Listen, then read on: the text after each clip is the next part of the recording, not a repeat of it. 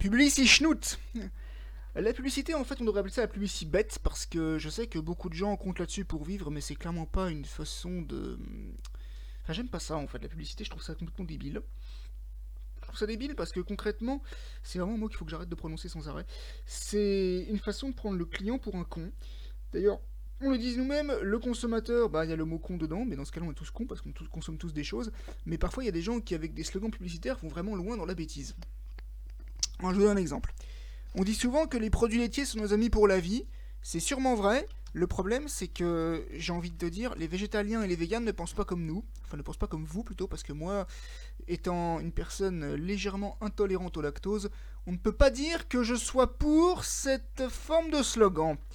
Hein, c'est comme Hot Wheels, toujours plus, toujours plus vite, je crois. Oui, toujours plus vite, oui, c'est bien. Les gens qui ont de voiture, ils sont toujours très contents quand on leur parle d'Hot Wheels. Ça leur fait toujours plaisir. Qu'est-ce qu'il y a d'autre encore? Euh, Actimel renforce vos défenses naturelles. Alors, je sais pas, moi, pour ce qui en ce qui me concerne, ça a surtout renforcé mon dégoût de cette boisson. Il y avait aussi. Euh, euh, qu'est-ce qu'il y avait d'autre encore dans les, dans, les, dans, les, petits slogans? Euh, sans alcool, la fête est plus folle. Bah, dans ce cas-là, prends du jus de fruits, ça sera beaucoup moins cher. Chocapic, c'est fort en chocolat, c'est aussi fort en sucre. CIC, parce que le monde bouge. Ben oui, moi j'ai bougé, changé de banque, carrément. Coca-Cola, ouvre un Coca-Cola, ouvre du bonheur, prends la vie côté Coca-Cola. Oui, puis c'est bien après au niveau digestif, c'est parfait. Danette, tout le monde se lève pour Danette, ça dépend à quelle heure. Hein. Moi, j'aime pas faire la grasse matinée, mais je vais pas non plus me lever pour prendre un yaourt. Juste pour ça. Fanta, plus c'est Fanta, moins c'est sérieux. Franchement, entre nous, vous avez trouvé ce slogan où, les gars? Sérieusement. Euh, petit de luxe, ce n'est que pour les enfants. Bah, c'est pour ça qu'on va adultes en manger. On va peut-être faire une publicité. Petit étudiant de luxe, ce n'est que pour les jeunes adultes. Ou petit salarié de luxe, ce n'est que pour les professionnels du travail. Ou petit retraité de luxe, ce n'est que pour les personnes qui ne sont plus actives. Euh, la vache kiri, 100% des Français en manger, mangent ou mangeront de la vache kiri. Donc si t'es belge, suisse, canadien, américain, tout ce que tu veux, mais que t'es pas français, eh bien ne mange pas. Hein, sinon évidemment tu vas te faire le tu sais, façon con comme slogan parce que moi j'en mange pas. Qu'est-ce qu'il y a d'autre encore? Il y a aussi euh, qui habille la mode à petit prix. Euh, ouais, sauf que quand tu vois aussi les vêtements, tu peux comprendre pourquoi. Il y a aussi des pâtes, oui, mais des panzani. Sympa pour le stu cru, hein, c'est vraiment très sympa.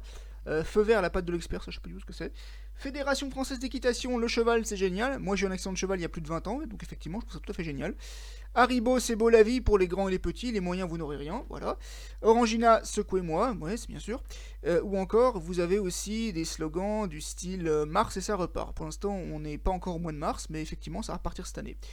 Bref, vous l'aurez compris, il y a pas mal de slogans qui sont tous un peu, je dirais, sur des bourrés de messages subliminaux. Il y a aussi le fameux message sanitaire pour votre santé, évitez de manger trop gras, trop sucré, trop salé. Et pour votre santé mentale, évitez de regarder la télé-réalité. Ce serait pas mal ça non plus, hein, parce qu'il faut pas non plus se mentir. Hein, la publicité parfois ça nous entube et il faut jamais faire ses courses le ventre plein. Le ventre vide, pardon, parce que si on fait ses courses le ventre vide, qu'est-ce qui se passe? On risque d'avoir faim et de commander n'importe quoi sur internet. C'est un peu n'importe quoi. Euh, qu'est-ce que je peux dire d'autre encore sur euh, la nostalgie publicitaire? Bah en fait, il y a aussi tout ce qui concerne les hum, les publicités pour les, collections. Vous savez, quand vous êtes en train de, regarder la télé, bon, d'un seul coup, ils disent on revient après la pause, tu vois, le temps qu'on puisse manger un truc parce qu'on crève de faim.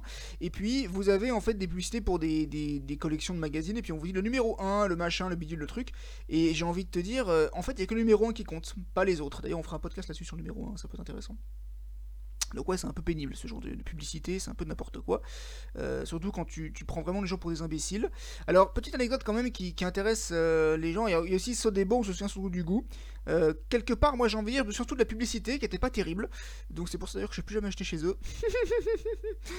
Elle est bien bonne. Et puis vous avez aussi, vous avez aussi tous les, tous les trucs du style, bah après vous avez voilà, Amora par amour du goût, oui, bon, ok.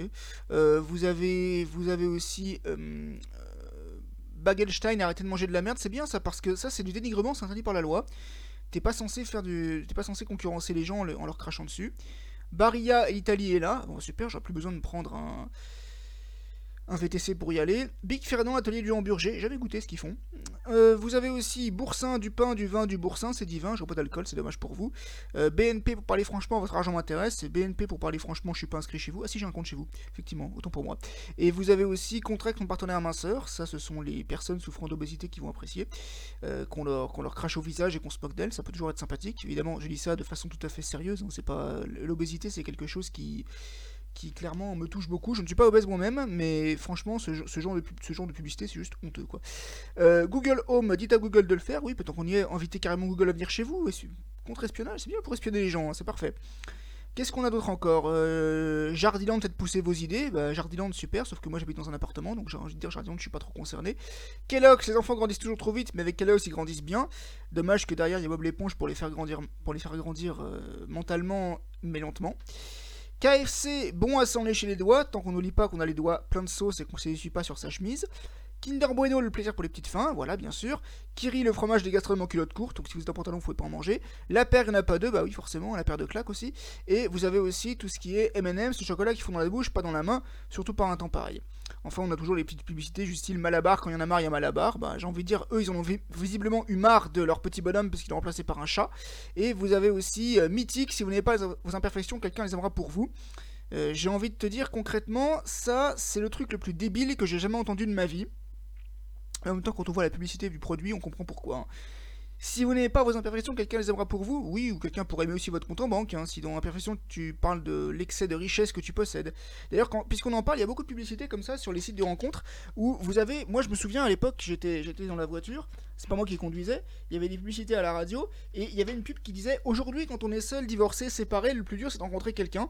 Bah moi j'ai envie de dire non, le plus dur c'est de croire à toutes vos conneries, parce que tu t'imagines sûrement que l'amour est là quelque part, bah j'ai envie de dire l'amour il viendra pas à votre porte, si jamais vous n'êtes pas là, laissez un mot. Laissez un mot. Euh, j'aime bien les gens qui disent euh, l'amour est là, il t'attend quelque part. J'aimerais bien savoir où parce que mon GPS doit un peu cassé, je ne l'ai pas vu. Euh, qu'est-ce qu'on a d'autre encore? Bah, on a aussi, alors un autre truc aussi, ça c'est pas vraiment de la publicité, mais c'est une sorte de propagande un peu, c'est tout ce qui est photos de classe. Les photos de classe, en fait, c'est le truc le plus con que j'ai vu de ma vie. Les photos de classe, en fait, c'est quelque chose qu'on te dit de faire parce que, soi-disant, ça créera des souvenirs. c'est le genre de truc qui, en gros, t'es là, tu tu es pris en photo.